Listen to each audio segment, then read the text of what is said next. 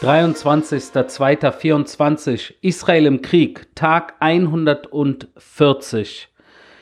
Dieses Wochenende werden sich wieder zum zweiten Mal in Paris wichtige Personen treffen, die zu tun haben mit äh, diesem Geiseldeal, äh, von dem natürlich in den letzten Monaten immer wieder die Sprache ist. Und zwar äh, Repräsentanten aus Israel, äh, in der Regel vom, von den Geheimdiensten, dann äh, auch von den Amerikanern äh, von der CIA, die Kataris und die Ägypter.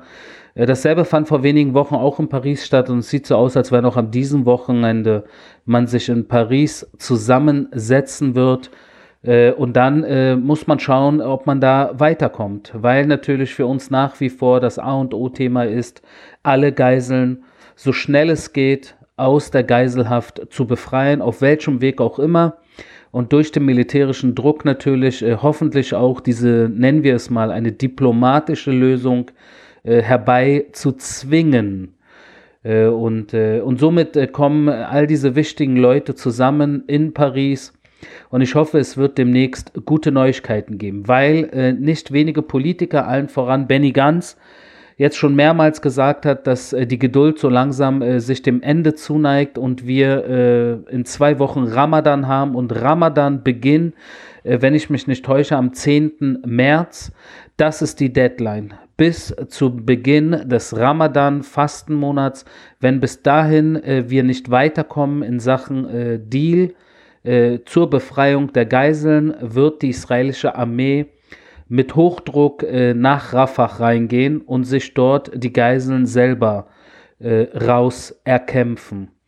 Äh, auf dem Weg nach Rafah natürlich äh, wird es in den nächsten Tagen, das hat jetzt schon die letzten Wochen angefangen, aber es wird in den nächsten Tagen äh, auch weiterhin an den Plänen wird da gearbeitet, um klarzumachen, dass wir dort weiterhin auf den zwei parallelen Spuren operieren. Einerseits die Terroristen und die Terrorinfrastruktur so hart wie möglich treffen und außer Gefecht setzen.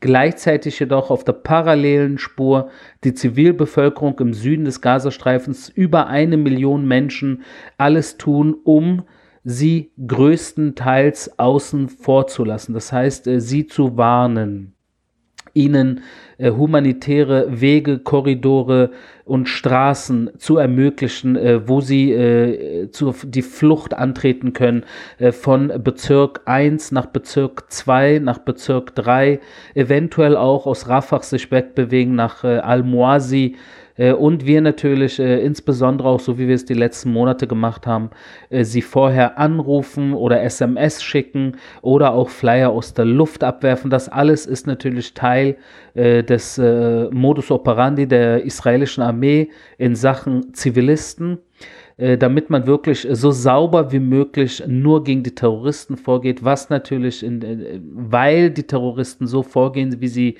vorgehen, mit menschlichem Schutzschild aus dicht äh, besiedelten Gebieten schießen und operieren, ist eigentlich äh, ein, ein Kampf zwischen der israelischen Armee und den Hamas-Terroristen ohne jeglichen zivilen Schaden ist eigentlich überhaupt nicht machbar.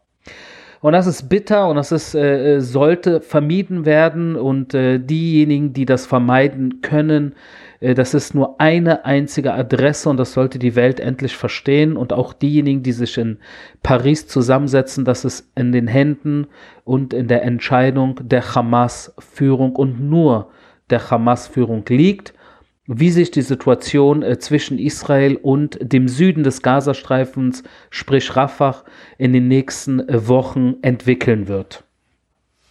Äh, dass äh, im Gazastreifen natürlich äh, die Situation nicht einfach ist in den letzten Monaten, glaube ich, muss ich niemandem hier erklären. Die Menschen dort haben keine einfache Situation, besonders weil jetzt auch die letzten Monate kälter geworden sind. Wir, wir sind im Winter hier. Es ist teilweise regnerisch gewesen die letzten Wochen und windig. Viele Menschen leben nicht in ihren eigenen vier Wänden. Äh, leben in Zelten und äh, bei Verwandten und das alles ist wirklich, wirklich bitter, unabhängig davon, ob sie die Hamas vor dem 7. Oktober gefeiert haben und sich solidarisch mit ihnen gezeigt haben oder nicht. Ich denke, jetzt langsam nach viereinhalb Monaten äh, sollten all diese Zivilisten größtenteils äh, hoffentlich äh, nochmal ihre Denke überdacht haben und äh, zu dem Entschluss kommen, so wie viele äh, mittlerweile äh, es merken, dass Schuld an dem Übel im Gazastreifen ist allen voran die eigene palästinensische Führung. Man kann immer gerne auch mit dem Zeigefinger auf Juden und Israel zeigen. Das, das kennen wir, das ist nichts Neues, hilft ihnen aber nicht im Gazastreifen. Wenn sie wirklich wirklich das, die, das, das eigene Schicksal in die Hände nehmen wollen und eine bessere Zukunft haben wollen für sich und ihre Kinder, und ihre Enkelkinder dann auch, dann müssen sie intern für Ordnung sorgen und die eigene Führung ist ihr größter Feind. Und immer mehr Menschen merken das. Äh, ich habe heute äh, vor kurzem ein Video gepostet äh, von Palästinensern im Gazastreifen, im Nordteil.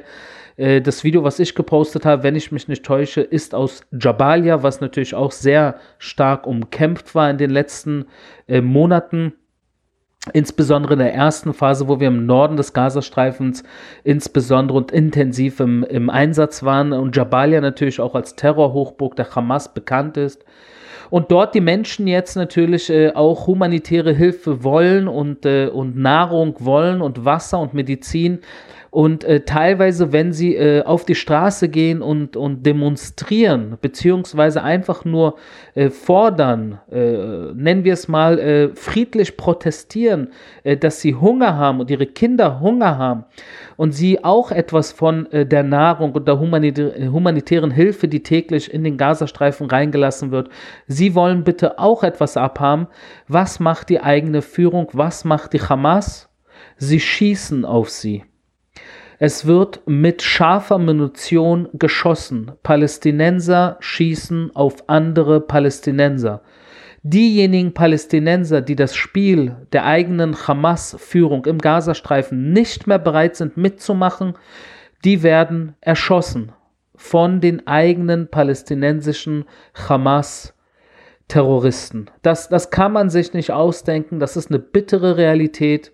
Äh, und da ist klar, dass jetzt nach viereinhalb Monaten immer mehr Menschen mittlerweile feststellen, dass das Problem die Hamas ist, die eigene Führung, die, die diese Situation über alle hereingebracht äh, hat, indem sie am 7. Oktober diesen Mordüberfall begangen hat und nach wie vor über 100 Geiseln, um es genau zu sagen, 134 Geiseln in ihren Händen im Gazastreifen festhält. Und das natürlich der Hauptgrund dafür ist, dass der Gazastreifen nicht wieder genauso normal, äh, wenn ihr so wollt, äh, weitermachen kann und man dort jetzt äh, sich mit Wiederaufbau beschäftigen kann, weil wir uns nach wie vor in der Kriegssituation befinden, solange Geiseln dort festgehalten werden. Und immer mehr Menschen merken das, sie, sie schreien ihren Frust heraus und sie sagen es in die Kamera, Hamas soll sich schämen. Sie sagen, Kinder sterben im kalten Winter. Und was macht die Hamas für uns? Sie macht nichts für uns. Sie sind schuld daran, dass wir in dieser Situation sind. Sie sind schuld daran. Und sie schießen auf uns. Sie schießen auf uns, weil wir Hunger haben. Eine bittere Situation, die mir persönlich als Mensch wirklich auch irgendwo wehtut, muss ich sagen. Unabhängig, nochmal, unabhängig davon, wen sie gewählt haben im Jahr 2006 oder ob sie am, am 7. Oktober, als äh, jüdische Mädchen ihnen äh, auf der Straße von Gaza City äh, gezeigt wurden, die entführt wurden und dann Tausende drumherum gejubelt haben. Unabhängig davon, das ist jetzt viereinhalb Monate her, ich werde diese Bilder nie vergessen. Man kann so etwas auch nicht wirklich verzeihen. Aber dennoch bin ich jetzt langsam dafür, dass all diese Kinder und Frauen, insbesondere im Gazastreifen, äh, äh, wirklich auch wieder zur Ruhe kommen können und ein normales Leben wieder in, in Sicherheit hoffentlich und ohne Terrorführung äh, leben können. Und dafür muss die Hamas weg. Da gibt es keine, keine zweite Chance. Es ist now or never, wie man so sagt. Mit Blick Richtung Libanon haben wir auch natürlich äh, nach wie vor Beschuss. Äh, auch eine bittere Situation. Und ich weiß nicht, ob ihr das äh, wirklich im Blickfeld habt, weil ich höre immer wieder auch äh, von, von deutschen Freunden, Journalisten, Politikern, Arie, was, wenn Krieg im Norden ausbricht? Und ich sage, sag mal, wie kann es sein, äh, dass du nicht merkst, dass wir im Norden schon längst, und zwar seit dem 7. Oktober, uns im Krieg befinden? Ein anderer, eine andere Art vom Krieg als mit Gaza, weil wir natürlich im Gazastreifen zwei zentrale Punkte die unterscheiden sich vom Libanon. Das eine ist die Geiselnahme und das zweite natürlich, dass wir dort mit tausenden Kämpfern im Gazastreifen, also im Feindesgebiet, im Einsatz sind. Das sind zwei zentrale Punkte, die uns äh, mit Blick nach Gaza und Blick nach Libanon, äh, die äh, den Libanon unterscheiden. Aber wir haben seit dem, 2, seit dem 7. Oktober knapp 4000 Terrorziele im Süden des Libanons angegriffen in viereinhalb Monaten knapp 4000 Terrorziele. Und auch die Hisbollah, natürlich diese, diese knapp 4000 Terrorziele, die wir angegriffen haben, nicht einfach so aus heiterem Himmel, sondern auf, äh, als Reaktion auf den äh, Beschuss, den täglichen Beschuss der Hisbollah auf Israel. Und auch sie mittlerweile um die 3000 Angriffe hier auf Israel einfach so äh, den Norden Israels äh, beschossen auf verschiedenste Weise. Und natürlich hier auf israelischer Seite äh, nicht nur äh, äh, Zivilisten und Soldaten und Offiziere und Frauen und Männer und Kinder getötet und verwundet, sondern auch viele Zehntausend Menschen in die Flucht getrieben. Hier in Israel im eigenen Land die nicht mehr normal im Norden dieses Landes leben können. Man könnte sagen, in Deutschland wäre das so, als würde ganz Schleswig-Holstein jetzt mehr oder weniger leer sein und man dort nicht mehr normal leben kann, weil aus Dänemark Schleswig-Holstein jeden Tag unter Beschuss stehen würde. Eine Situation, die problematisch ist und ich habe gestern kurz gesagt, dass äh, der Außenminister Israel Katz äh, hier auch äh, die Weltgemeinschaft und auch den UN-Sicherheitsrat mehr oder weniger warnt, dass man jetzt einen Riegel vorsetzen sollte vor der Hisbollah, vor dem Iran, dass die Hisbollah nicht südlich des Litani-Flusses sich weiterhin positioniert und von dort schießt, sondern hinter den Litani-Fluss sich begibt, so wie es die UN-Sicherheitsresolution 1701 vorgesehen hat und auch der Waffen, der, die Waffen, äh, ähm, naja, der Schmuggel oder die Waffenproduktion äh, aus dem Iran, die über Irak und Syrien nach Libanon äh, transportiert wird. Der in den letzten, also dieser, dieser, diese Waffenproduktionsschmuggel, äh, ähm, Versand, wenn ihr so wollt, das hat in den letzten Wochen zugenommen, weil die Hisbollah sich natürlich auch äh, weiterhin aufrüstet, und zwar im Libanon und auch in Syrien. Und ihr kriegt ja auch mit, dass hin und wieder mal Angriffe in Syrien stattfinden. Findet. Und das hat auch damit zu tun, dass dort natürlich sehr viele Waffen, äh, nicht irgendwelche kleinen Pistolen, sondern tatsächlich äh, sehr, sehr äh, game-changing Waffen, wenn ihr so wollt. Also Raketenteile und auch äh, Dinge, die natürlich äh, gefährlich sind, äh, die man so nicht hinnehmen kann, weil man von 150 bis 200.000 Raketen, die sowieso im Besitz der Hisbollah im Libanon sind, daran kann man jetzt erstmal nicht viel ändern. Aber äh, ein Großteil dieser Raketen sind nicht äh, Langstrecke, äh, sind auch nicht äh, präzise und äh, ähm, vom, vom, vom Sprengsatz äh, so, dass sie wirklich jeden Ort im Land treffen können.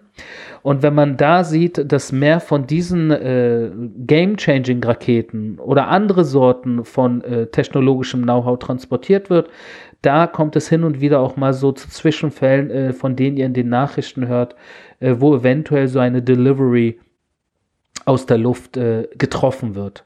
Äh, wie dem auch sei, ist es so, dass im Endeffekt der Libanon nicht zur Ruhe kommt, genauso wie der Nordteil Israels nicht zur Ruhe kommt nach viereinhalb Monaten Kampf. Und das ist eine bittere Realität, weil auch äh, mit dem Libanon und dem Gazastreifen natürlich die dritte die dritte Einsatzzone nicht zur Ruhe kommt. Und das ist Judäa, Samaria, Westjordanland, wo wir gestern Nacht einen Terroristen in Jenin namens Yasser Khanun äh, der auf dem Weg war, einen Terrorakt äh, auszuführen, den dann aus der Luft äh, außer Gefecht gesetzt haben, eliminiert haben. Yasser Khanun in den letzten Monaten sehr aktiv gewesen, hat mehrmals auf äh, jüdische Communities geschossen, hat auf den Grenzübergang Jalame äh, geschossen, äh, und, und das natürlich einer, der auch von sich gerne Fotos gepostet hat mit, mit dem Gewehr vom islamischen Dschihad. Äh, das ist alles, was dieser Mann hatte. Er hat wahrscheinlich nichts anderes äh, gekonnt oder gelernt. Das an sich ist schon eine traurige Realität, äh, wenn man äh, so zum Islamisten und zum radikalen Islamisten und vom radikalen Islamisten zum Terroristen ist es nur noch ein kleiner Sprung, wie es aussieht. Und dieser Yasser Khanun im Endeffekt jetzt, nachdem er mehrere Monate mit dem Feuer gespielt hat und einen auf islamischer Dschihad-Terrorist gespielt hat, jetzt nicht mehr am Leben ist. Und das ist die klare Message. Im Endeffekt, äh, all diese Terroristen, von wo auch immer sie kommen, äh, wie auch immer sie denken, äh, wie ausgeklügelt äh, sie äh, sich bewegen, am Ende wird es sie alle erwischen. Und zwar sie alle. Und damit meine ich alle auch diejenigen im Gazastreifen, die sich jetzt noch in 50 Meter Tiefe irgendwo versteckt halten, auch ihr Tag wird kommen. Zum Abschluss möchte ich eine Sache noch besprechen und das ist äh, äh, das Thema der Medien. Ihr wisst, ich bin äh, seit vielen Jahren, jetzt natürlich seit dem 7. Oktober, im Einsatz als Sprecher der Armee, aber auch äh, vorher schon äh, sieben, acht Jahre Sprecher der Armee gewesen. Und davor habe ich auch mal im ARD-Studio Tel Aviv gearbeitet, drei Jahre. Ich schreibe auch Kolumnen äh, für viele Zeitungen und habe auch Bücher geschrieben. Also ich habe Erfahrung mit, äh, wenn ihr so wollt, mit Medien und Journalismus äh, und mit Berichten. Und meiner Meinung nach ist es äußerst wichtig, dass man in, besonders in Krisensituationen und in Kriegen, dass man da als Medien und als Presse und als Journalisten, dass man da äh, seiner Arbeit nachgeht und das auf professioneller Weise und die Realität äh, neutral berichtet und zwar mit äh, den richtigen mit den richtigen Informationen, wo Bild und Text zueinander passen und bei der Berichterstattung keine Stimmung gemacht wird gegen die eine oder andere Seite. Und ich habe vor kurzem einen Bericht gesehen von der Süddeutschen Zeitung, der mich sehr gestört hat. Weil in diesem Bericht der Süddeutschen Zeitung äh, mit, mit äh, schönen Videos aus dem Gazastreifen, wenn ihr so wollt, also richtig Hochauflösung und mit äh, Drohnenblick, wurde halt gezeigt, wie der Gazastreifen im Endeffekt äh, an manchen Steil Teilen sehr stark äh, getroffen wurde von der israelischen Armee, äh, teilweise zerstört ist, äh, bestimmte äh, Gebiete wie zum Beispiel äh, Jabalia oder auch Khan Yunis mittlerweile in bestimmten Kampfzonen dort. Und dann werden, wird, werden diese Bilder gezeigt von zerstörten Häusern und Gebieten und Bezirken im Gazastreifen und es wird mehr oder weniger so hingestellt. Einfach so. Äh, das, äh, wo dann natürlich äh, der Zuschauer sich keine tiefgehenden Gedanken, also der Durchschnittszuschauer, der nicht wirklich versteht, was hier passiert, sondern einfach nur die Zerstörung sieht und dann natürlich die Schlussfolgerung ist, oh, die Israelis bomben alles kaputt und das wirkt alles Flächenbrand, das wirkt alles äh, grundlos und ziellos und niemand erklärt, in diesem Bericht, dass im Endeffekt all diese Orte, die besonders zerstört sind, dass das die Orte sind, wo die Hamas am Ende ihre Hochburgen hatte, wie zum Beispiel Jabalia oder Sajaiya.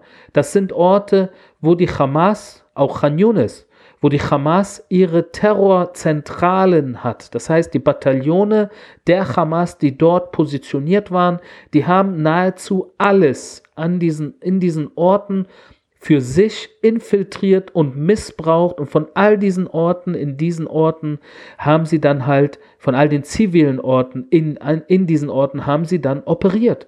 Ob das Wohnflächen sind, Wohnhäuser sind, Kindergärten, Schulen, Moscheen, Unicampusse, Krankenhäuser, medizinische, äh, irgendwelche Apotheken, wie auch immer, spielt keine Rolle, wie ihr diese zivilen Objekte nennen mögt. Nennen wir sie einfach A, B, C, D, E, F, G. Und in all diesen A, B, C, D, E, F, G hat sich die Hamas mit ihren Bataillonen natürlich eingenistet und über die letzten Jahre sich diese Orte zu eigen gemacht.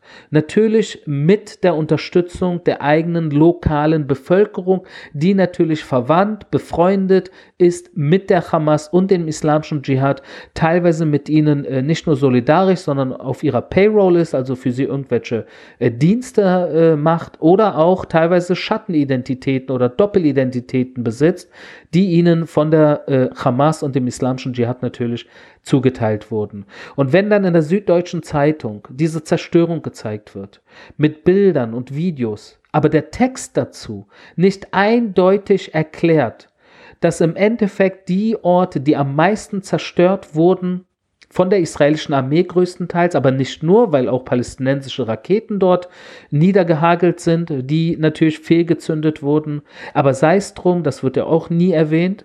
Aber angenommen, all diese Orte wurden in erster Linie von der israelischen Armee zerstört, dann sollte man zumindest erklären, dass dort die Hamas sehr stark positioniert war, sehr stark im Einsatz war, sehr viele Häuser für sich missbraucht hat, aus sehr vielen dieser Wohnungen, die jetzt nicht mehr stehen, geschossen hat. Das alles muss doch jemand erklären.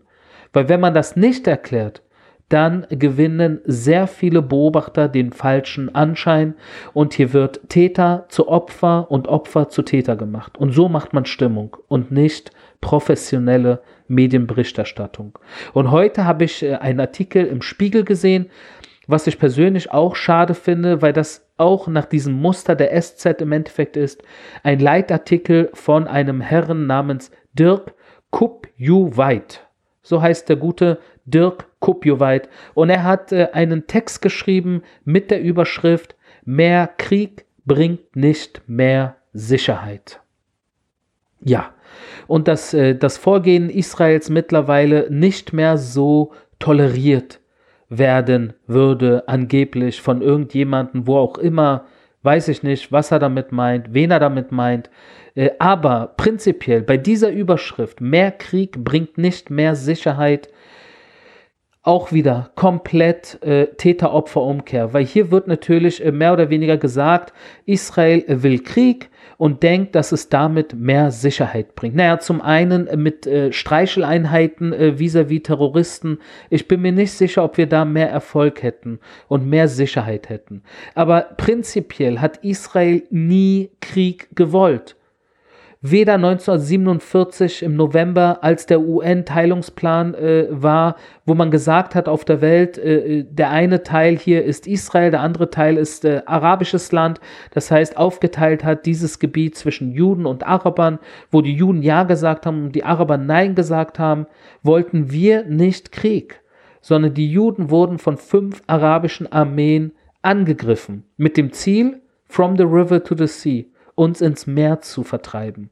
Das war 1947, 1973, Yom Kippur-Krieg. Auch da wollten wir keinen Krieg, sondern wurden überrascht. Es gab einen Überraschungsangriff aus Ägypten, aus Syrien. Das könnt ihr alles nachlesen. Das ist nicht irgendein Arie Shalikar äh, äh, sondern das sind Fakten, äh, die historisch bewiesen sind. Äh, unter Golda Meir, wie Israel überrascht wurde, genau vor 50 Jahren. Und das natürlich hier auch ein Schock war, weil man da wieder existenzielle Ängste hatte und im Endeffekt damals nicht mehr Krieg wollte, sondern eigentlich gar keinen Krieg wollte, aber angegriffen wurde. Und auch am 7.10. wollten wir keinen Krieg. Vor viereinhalb Monaten gab es einen Waffenstillstand. Doch die Hamas, die palästinensischen Terroristen sind hier eingedrungen und haben ermordet, vergewaltigt, misshandelt, geplündert und entführt. Und das bis heute. Sie entführen bis heute noch Kleinkinder, Frauen, Männer, Alte. Und was soll das heißen? Mehr Krieg bringt nicht mehr Sicherheit. Wir wollen auch heute nicht mehr Krieg. Aber verdammt nochmal, lasst die Geiseln raus und ergibt euch.